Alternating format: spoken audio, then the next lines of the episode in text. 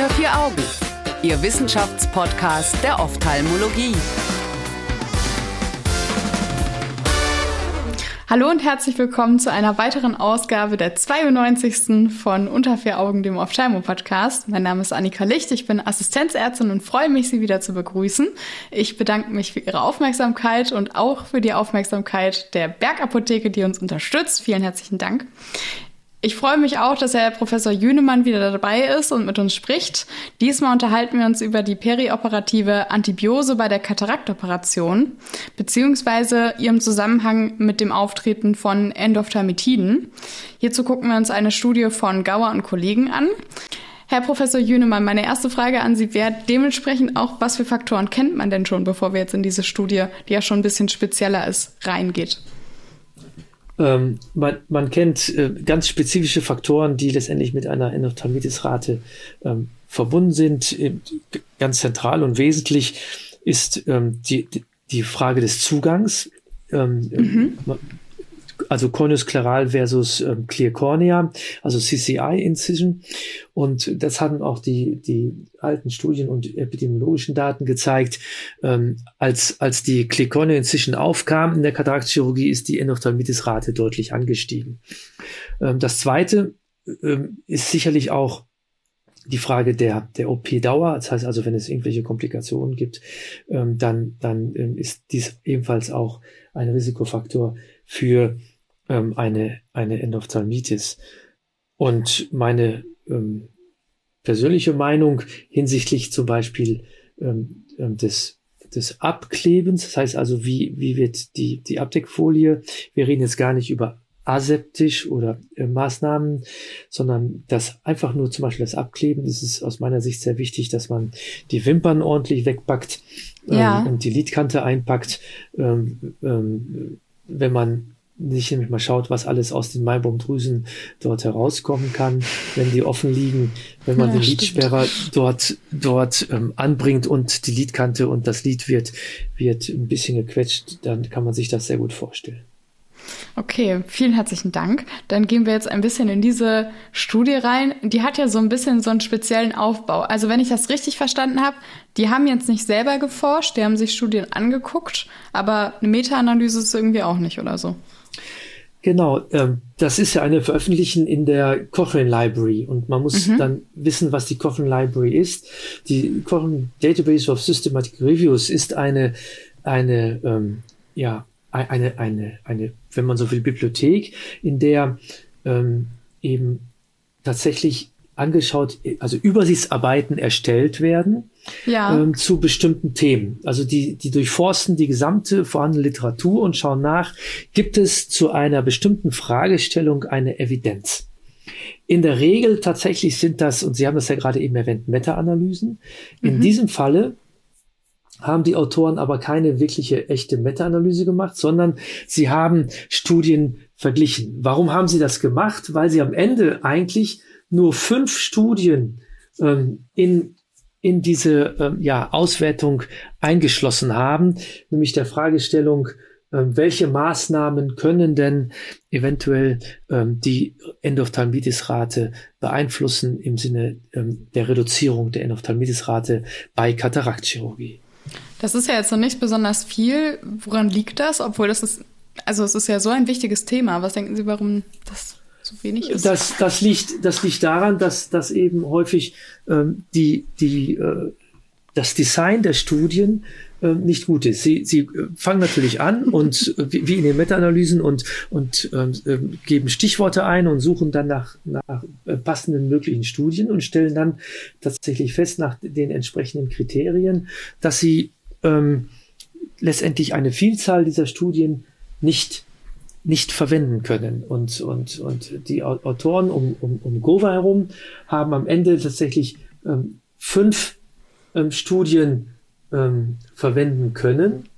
Ähm, sie haben äh, eben Studien genommen, die eben äh, ja, es wurde die Kataraktchirurgie durchgeführt und zwar unabhängig vom Inzisionstyp, unabhängig von der Methode. Das war ihnen letztendlich bei der Auswertung, ähm, äh, bei der Auswahl der Studien egal. Sie, sie haben Studien genommen, die präoperativ Antibiotika verwendet haben, die intraoperativ Antibiotika und postoperativ Antibiotika-Prophylaxe gemacht haben. Sie haben alle Studien ausgeschlossen, die Antisepsis ähm, durchgeführt haben. Sie haben sich also nur auf die mhm. Antibiotikagabe konzentriert.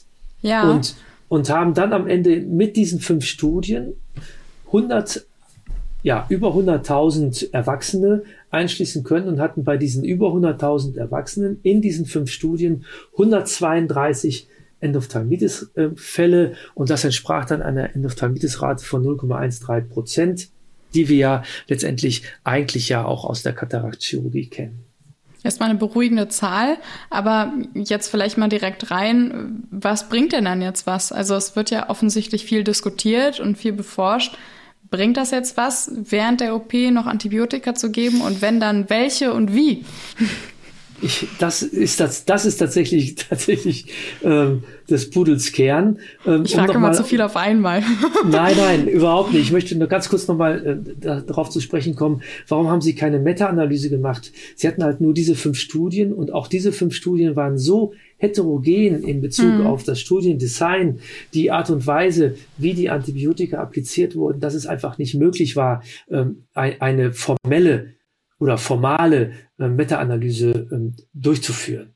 Und ähm, ähm, deswegen haben sie einfach nur die Studien verglichen und sie haben eben verglichen präoperative Antibiotikagabe, interoperative Antibiotikagabe und ähm, postoperative Antibiotikagabe und letztendlich ähm, sind sie eigentlich zu dem Schluss gekommen und das freut mich natürlich sehr, weil es ist eine Studie aus Amerika, aber oder eine, eine Auswertung, eine Review.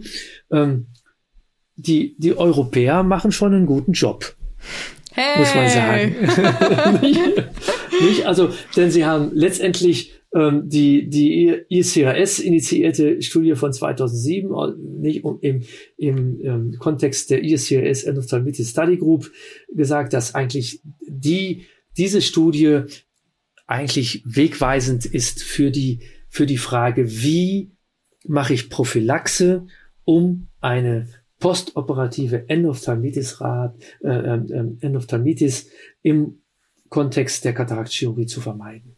Ganz kurz zum Hintergrund, das E in ESIS steht für European. Also European, genau. Deswegen. European, genau, genau. genau des, Und es war genau, auch eine große äh, Studie, oder? Und die hatte auch eine, einen interessanten Aufbau. Vielleicht können wir da ein bisschen drauf eingehen. Das war eine, eine große Studie. Es wurden ähm, 16.603 Patienten rekrutiert.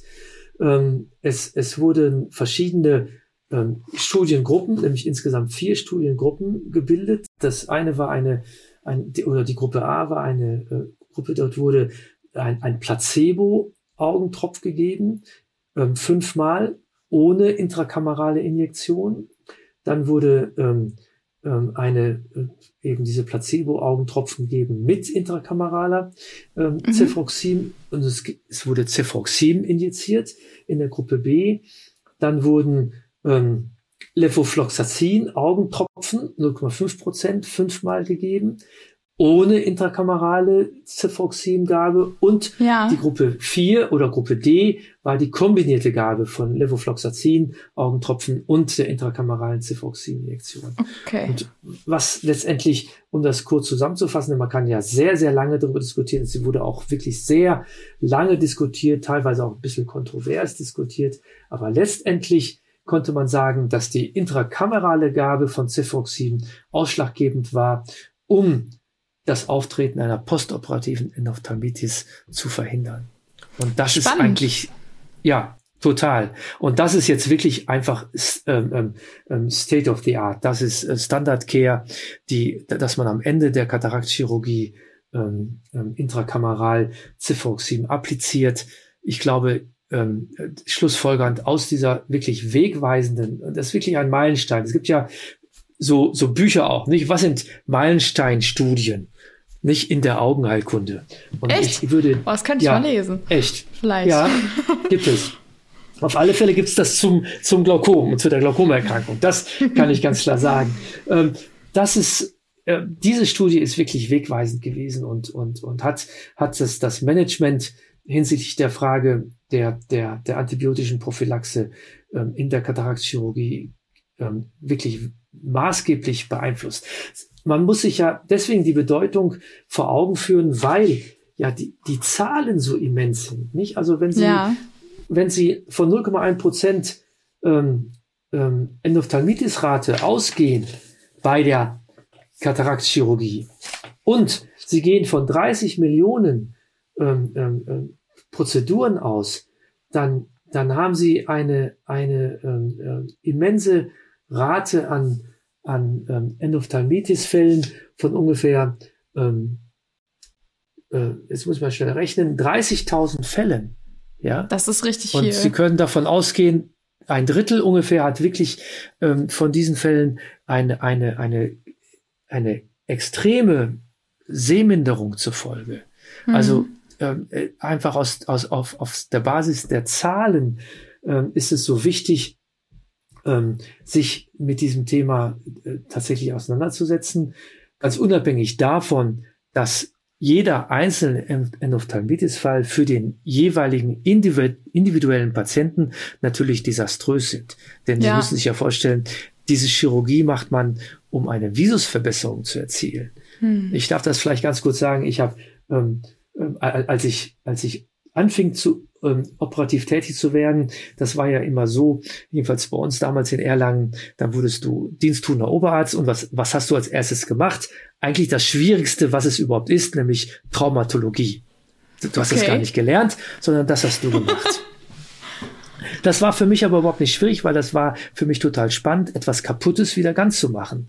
Ja. Aber dann mit der Kataraktchirurgie anzufangen, ein intaktes Auge, das so ein bisschen Linsentrübung hat, dort Schnitte dem Auge ähm, zuzufügen und dann das Auge wirklich konsequent zu verändern, äh, das war für mich mental erstmal viel schwieriger. Also habe ich und, das noch nie gesehen. Das macht es wirklich viel gruseliger. Ja, das macht es äh, eben so herausfordernd und deswegen ist so so so standardisiert die Chirurgie ist, so zügig das geht, so viel wie das machen, ist es einfach der Respekt letztendlich vor dem Auge äh, bei jedem einzelnen Katarakt operativen Verfahren so extrem wichtig aus meiner Sicht. Und deswegen ist es so wichtig, sich auch eben mit dieser Fragestellung der Endophthalmitis so mhm. intensiv auseinanderzusetzen. Ich finde es auch total spannend, weil es ja auch so schlimm ist, immer wieder mitzubekommen, wie die Patienten auch selber darunter leiden. Man hat ja nicht einfach eine Endophthalmitis und dann sieht man schlechter, sondern man hat eine Endophthalmitis, dann hat man damit schwer zu tun. Es sind ja auch keine schönen Maßnahmen, es ist eine sehr aufwendige Therapie und die bangen natürlich auch die ganze Zeit um ihr Auge. Also das ist ja auch schon schlimm und jeder Fall, den man da verhindern kann, der ist natürlich ähm, eine gute Sache. Absolut. Wir haben uns ja jetzt in dem Podcast unterhalten wir uns über die Prophylaxe. Nicht das andere ist ja dann letztendlich dann die Therapie der ja. Ja. Und da und da ähm, ähm, gibt es natürlich auch negative Studien. Nicht also die die Endophthalmitis-Studie aus Amerika hat ja leider dazu geführt, dass viele meinten, man muss ja nur so eine Korvitrektomie machen, was natürlich letztendlich ähm, eben kontraproduktiv ist, sondern wenn sie hingehen, dann müssen sie gleich wirklich komplett vitrektomieren mhm. mit dem entsprechenden antibiotischen Regime. Aber noch viel wichtiger ist eben die Prophylaxe. Und ich glaube, ähm, ähm, die, die Auswertung auch der, die, der Publikation, über die wir jetzt ja in diesem Podcast sprechen, von Ngova und den Mitarbeitern in der Cochrane Library, ähm, zeigt ja ähm, auch nochmal ähm, sehr deutlich, ähm, dass wir mit de, de, den jetzigen Methoden der Prophylaxe eine sehr effektive Prophylaxe der Endophthalmitis nach der Kataraktchirurgie machen. Das heißt, wie würden Sie es jetzt machen? Also wir haben jetzt äh, von der äh, perioperativen ähm, Endophthalmitis-Prophylaxe quasi gesprochen. Bei uns ist das halt so in der Klinik, wir geben den Patienten für eine Woche danach noch einen antibiotischen Augentropfen dazu. Denken Sie, das kann man sich dann sparen oder wie würden Sie damit vorgehen? Ja, das ist eine wirklich ganz, ganz gute Frage. Es gibt auch Leute, die tropfen präoperativ, es gibt ja alles. Genau. Also, also um das nochmal zusammenzufassen, ähm, ganz wichtig ist natürlich die Antisepsis. Ich hatte eben mhm. gesagt, in dieser Studie wurde die Antisepsis ausgeschlossen, aber das ist natürlich ganz entscheidend. Polyvidon entsprechend für zehn Minuten appliziert, entscheidend. Entscheidend okay. aus meiner Sicht das Einpacken der Wimpern. Das ist ein absolutes ähm, äh, Conditio sine qua non, das muss wirklich sein. Und das nächste, das hört sich so banal an, aber äh, alles das, was in das Auge kommt, sollte man nie anfassen. Nicht? Also deswegen bin ich ein Freund von Preloaded IOLs, weil, weil wir eigentlich da überhaupt nicht mehr diese, diese Kontaminations, Kontaminationsmöglichkeiten haben. Ähm, dann das, was Sie angesprochen haben, postoperativ. Ja, wir machen das auch für eine Woche. Ähm, ob das wirklich notwendig ist, es soll eigentlich eine neue Leitlinie kommen und es ist eine angemeldet, eine S3-Leitlinie. Ähm, sie ist angemeldet worden sogar schon 2021. Sie soll im Dezember fertiggestellt sein. Ich bin ganz gespannt ähm, auf diese Leitlinie, denn ich vermute, dass möglicherweise die postoperative lokale Antibiotikagabe gar nicht mehr notwendig ist. Mhm. Ähm, aber das ist jetzt weit vorweggegriffen. Ähm, ähm, aber äh, sagen wir mal so, wir feiern Weihnachten und wir haben dann einen schönen Jahreswechsel und im neuen Jahr werden wir es letztendlich wissen, denke ich, ob, ob, ob das notwendig ist. Und der letzte Punkt, präoperativ, Sie haben es angesprochen, wir machen das zum Beispiel, wir geben für drei Tage ein Antibiotikum. Ob das tatsächlich auch notwendig ist, auch das wird diese neue S3-Leitlinie beantworten. Und, und dann ist letztendlich eigentlich ähm, alles komplett ähm, aktualisiert. Wir wissen ja. über die intrakamerale ähm, Antibiotikagabe und wir ha haben nochmal ähm, die, die Angaben für die perioperative und periinterventionelle ähm, Anti Antibiotikaprophylaxe.